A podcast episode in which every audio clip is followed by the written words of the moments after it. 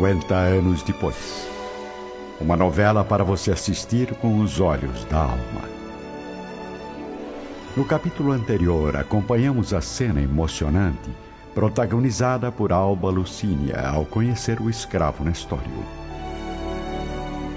Nestório, nossa casa o declara livre para sempre.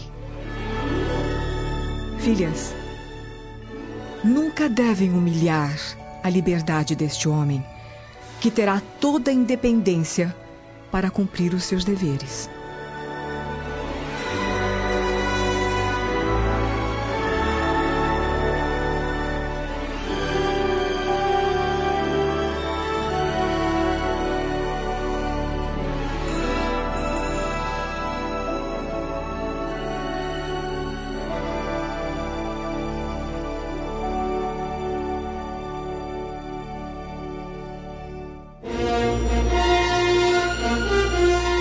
Na manhã seguinte, em Roma, no gigantesco salão de mármore da antiga residência, os pais de Alba Lucínia se deliciam com uma bandeja repleta de frutas orientais servidas por escravos de confiança. Fábio Cornélio e Júlia Spinter formam um típico casal da aristocracia romana que envelheceu seguindo a risca as mais nobres tradições familiares. Eu fico cada vez mais admirado com a competência do prefeito Lólio Úrbico. É um homem que, aos 40 anos de idade, possui uma das maiores fortunas do império. E não é só isso, Fábio. O prefeito tem a força do prestígio político. E isso é mais importante que qualquer fortuna. Mas, para ser sincera, até hoje não entendo como ele chegou tão rápido ao poder. Por pura intuição do nosso imperador. A princípio, Adriano o designou apenas para as tarefas militares, a fim de desenvolver seu espírito de liderança e promovê-lo, em seguida, aos postos mais elevados da política imperial. E depois você já sabe. Adriano transformou em assessor de sua inteira confiança, doando propriedades e títulos de nobreza que o prefeito possui até hoje. E a esposa Cláudia Sabina? Lembra-se do escândalo que foi o casamento do prefeito com a plebeia? Lólio Úrbico não fala muito da esposa. Mas, pelo que eu sei, o matrimônio foi mais uma imposição do imperador, que devia ter lá os seus motivos para promover aquela mulher às graças da corte. Bem, eles que se entendam. Vamos tratar de assuntos do nosso interesse. Como, por exemplo, a chegada de nossa filha. Muito bem lembrado, Júlia. Aliás, eu notei que o prefeito ficou bastante entusiasmado com essa notícia. Não me diga que ele ainda. Amizade e admiração, amizade e admiração, minha esposa. É apenas isso que Lólio Úrbico ainda sente por nossa Alba Lucínia. Agora uma mulher casada e muito feliz. O prefeito Lólio Úrbico, na verdade, casou-se apenas para obedecer à vontade do imperador encontrando no matrimônio uma fachada perfeita para encobrir os seus interesses particulares, prosseguindo em sua vida de aventuras amorosas. Por outro lado, Cláudia Sabina, agora prestigiada pelo seu nome, consegue no centro da nobreza romana um dos lugares de maior evidência. Completamente despreocupada com as obrigações de esposa, não suporta o ambiente doméstico, entregando seus desvios da vida mundana, seguindo as amigas nas festas da corte e organizando reuniões suspeitas. Cláudia, mulher de rara beleza, transforma a inteligência em arma perigosa e utiliza a posição nobre que ocupa para aumentar cada vez mais o próprio prestígio alcançando os objetivos mais íntimos. No elegante palácio próximo do Templo de Júpiter, encontramos um ambiente pesado de solidão e silêncio. Recostada num divã do terraço, a esposa do prefeito está em companhia de uma mulher do povo. Atéria, preciso da sua dedicação para uma tarefa. É só ordenar, senhora. Estou sempre pronta para cumprir vossas ordens, sejam elas quais forem. Estaria disposta a me prestar um serviço em outra casa? Certamente. Ah, muito bem. Como só você sabe, eu não tenho vivido a não ser para me vingar.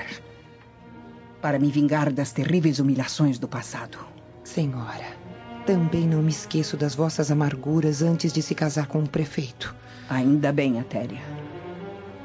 Sabe quem são os Lúcios daqui de Roma? Ah, quem não conhece o velho Cneio, pai de Ovídio Lúcius? Ah, também me recordo dos desgostos que a senhora sofreu com esse homem. Então não preciso dizer mais nada sobre o que devo fazer agora. Talvez não saiba, mas Euvídio e a família chegarão a esta cidade dentro de poucos dias, retornando da Judéia. Atéria, pretendo colocá-la a serviço de Alba Lucínia, para que possa me ajudar a executar alguns planos. Estou à vossa disposição, senhora. Por acaso conhece Túlia Sevina? Bem, se não me falha a memória, é, é esposa de um importante tribuno do Império. Ela mesma. Ah. Pelo que soube, Túlia é amiga de infância de Alba Lucínia, que a encarregou de arranjar duas ou três servas de confiança para sua nova residência. Por isso, você deve se apresentar o mais rápido possível como candidata a um desses cargos. Mas, senhora, será que a esposa do tribuno vai aceitar o meu simples oferecimento sem ao menos eh, nenhuma referência? Túlia jamais pode saber que você me conhece. Você deve se apresentar a ela com a mais absoluta humildade. Diga que está passando necessidade, que não tem lar. Prometa que vai ser a mais prestativa e honesta das servas. Tenho quase certeza de que isso será suficiente para comovê-la. Hum.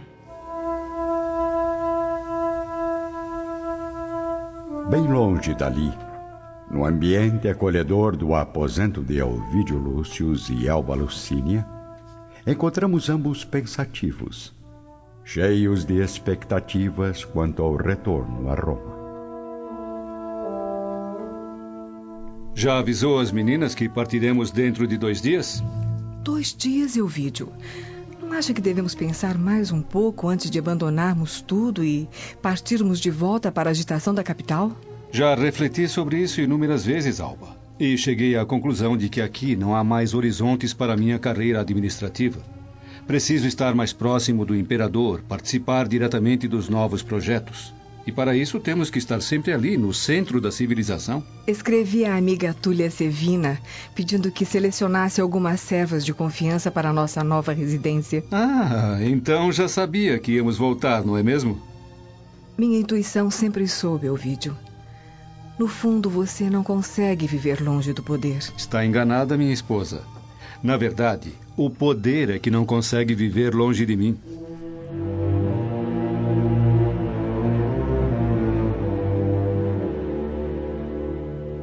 De volta ao diálogo secreto entre Cláudia Sabina e a serva Atéria. Perfeitamente, senhora. Mas e depois que eu conseguir comover o coração de Túlia Sevina? Em seguida, conforme espero, será admitida ao ambiente doméstico de Alba Lucínia. A mulher que roubou a minha felicidade. Deverá servi-la com humildade e submissão, até conquistar a sua confiança absoluta. E depois? Você não deve jamais vir me procurar com frequência. Virá a esta casa uma vez por mês, a fim de me manter atualizada e receber novas instruções. Primeiramente, precisa estudar o ambiente, me relatar todas as novidades e todas as descobertas que puder sobre a vida íntima do casal. Mais tarde, então, veremos o tipo de serviço a ser feito.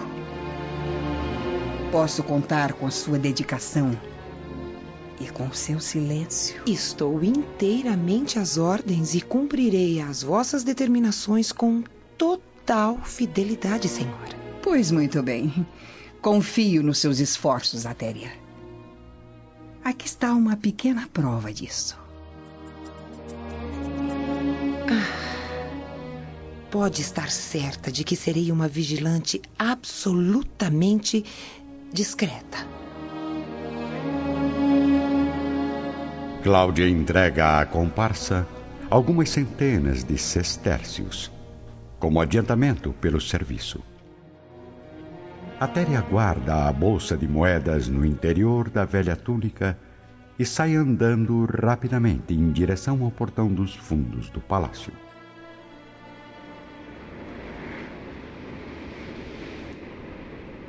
Dois dias depois, como combinado, a família Lúcius, em companhia do amigo Caio Fabricius, já se encontra na grandiosa embarcação romana que navega pelas águas calmas do mar Egeu em direção à capital do império.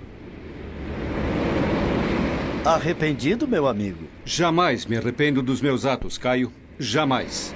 Se estou aqui neste momento, é porque acredito nos deuses tenho certeza de que Roma nos receberá de braços abertos.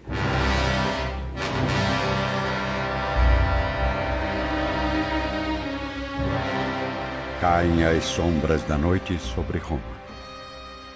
À porta da residência de Túlia Sevina, nota-se um vulto de mulher humilde, enfraquecida, com o rosto oculto entre um véu de tecido escuro.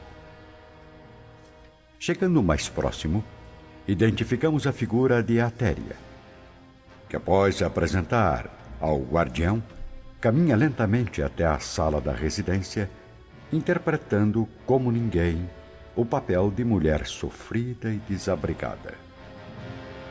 A esposa do tribuno, alma bondosa e sensível, recebe aquela figura frágil com generosidade e doçura. Como soube que estava precisando de uma nova ajudante? Bem, fui informada por uma serva amiga, senhora. Sei que não tenho nenhuma recomendação, nem, nem boas referências, mas prometo. Eu prometo, do fundo do coração, servi-la com absoluto carinho e submissão. Na verdade, a oferta não é desta casa, mas sim da residência de Alba Lucínia, que chegará em breve da Palestina. Eu estou aqui para servir, seja quem for a nobre senhora. Eu preciso apenas de um. de um abrigo para o meu coração angustiado. Ah, está bem, pobre mulher. Pode se acomodar nos aposentos dos servos. A humildade aparentemente sincera da escrava acaba realmente tocando os sentimentos de Túlia que acredita ter encontrado a serva ideal para a amiga Alba Lucínia.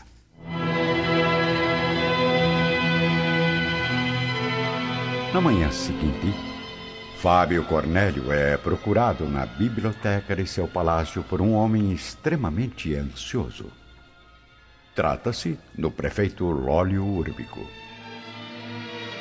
Ora, mas é que devo a honra de uma visita tão nobre e inesperada? Ah, nada de especial, meu caro Fábio. Eu estava passando pela região com a minha comitiva e resolvi rever o velho amigo. Aceita uma taça de vinho, senhor prefeito? Não, não, obrigado. Na verdade, eu estou um pouco apressado. Eu gostaria apenas de saber o dia exato da chegada de sua filha, Alba Lucínia.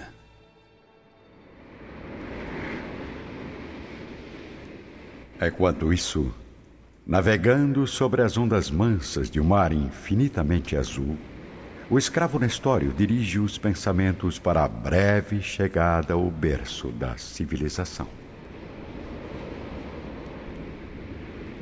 Como será a capital do mundo realmente? Perfeita como dizem os livros? Ou sinistra como mostram meus pesadelos?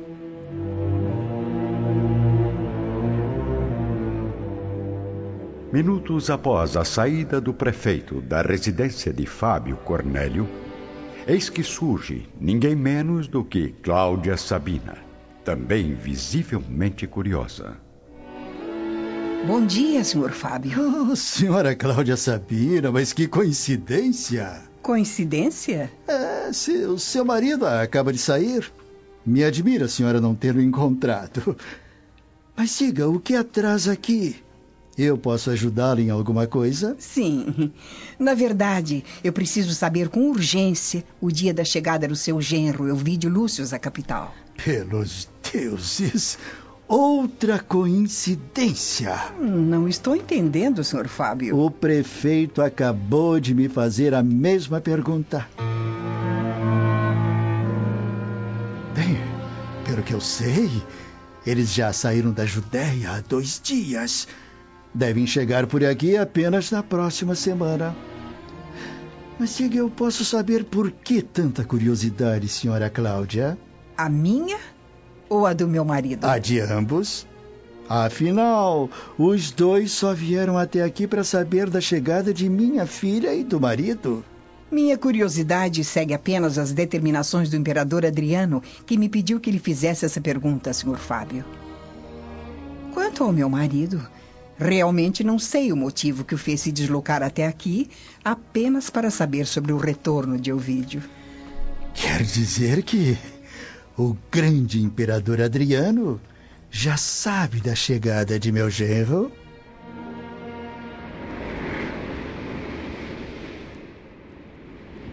Dias depois, próximo ao porto de Ostia, já contemplando no horizonte a paisagem da grande capital, Elvídio Lúcius e Caio Fabrícios conversam, enquanto Alba e as duas filhas estão sem palavras diante da grandiosidade romana. Na verdade, meu amigo, um dos principais motivos que me fizeram voltar a Roma foi a enorme saudade que sinto do velho Cneio Lúcius. Sem dúvida, Elvídio. Seu pai é uma das criaturas mais especiais que conheço.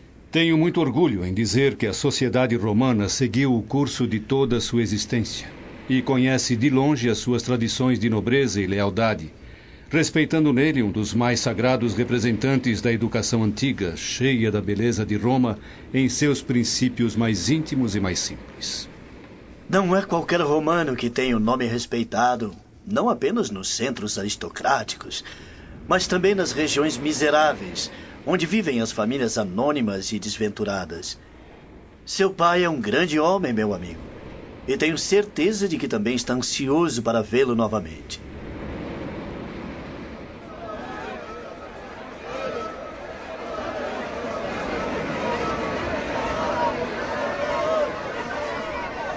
Chegando em terra firme, uma multidão de amigos e de representantes do Império recebe Ovídio e Caio numa série de abraços carinhosos.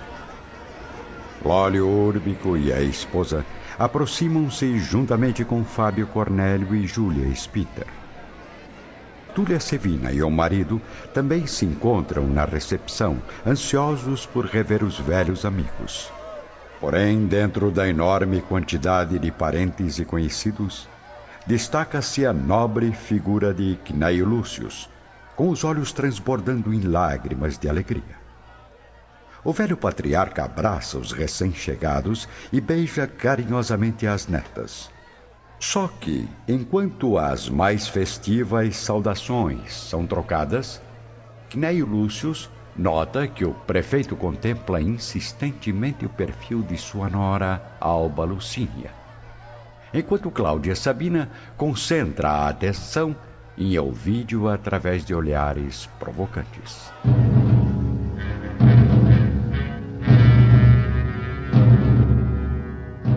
Momentos depois, vamos encontrar Caio Fabricius em companhia de Nestório, que desembarcando em Hóstia, sente as mais estranhas vibrações no interior de sua alma. Então, Nestório, Quais são suas primeiras impressões sobre a capital? Não sei o que dizer, Sr. Fabricius. Na verdade, é a realização de um grande sonho, talvez o maior deles. No entanto, é estranho. Mas parece que estou apenas revendo lugares que já conhecia, como se a paisagem me fosse familiar desde os tempos mais remotos. Não consigo explicar racionalmente o motivo das minhas recordações, mas eu tenho certeza de que, por alguma razão misteriosa, Roma está claramente desenhada na tela das minhas lembranças mais profundas.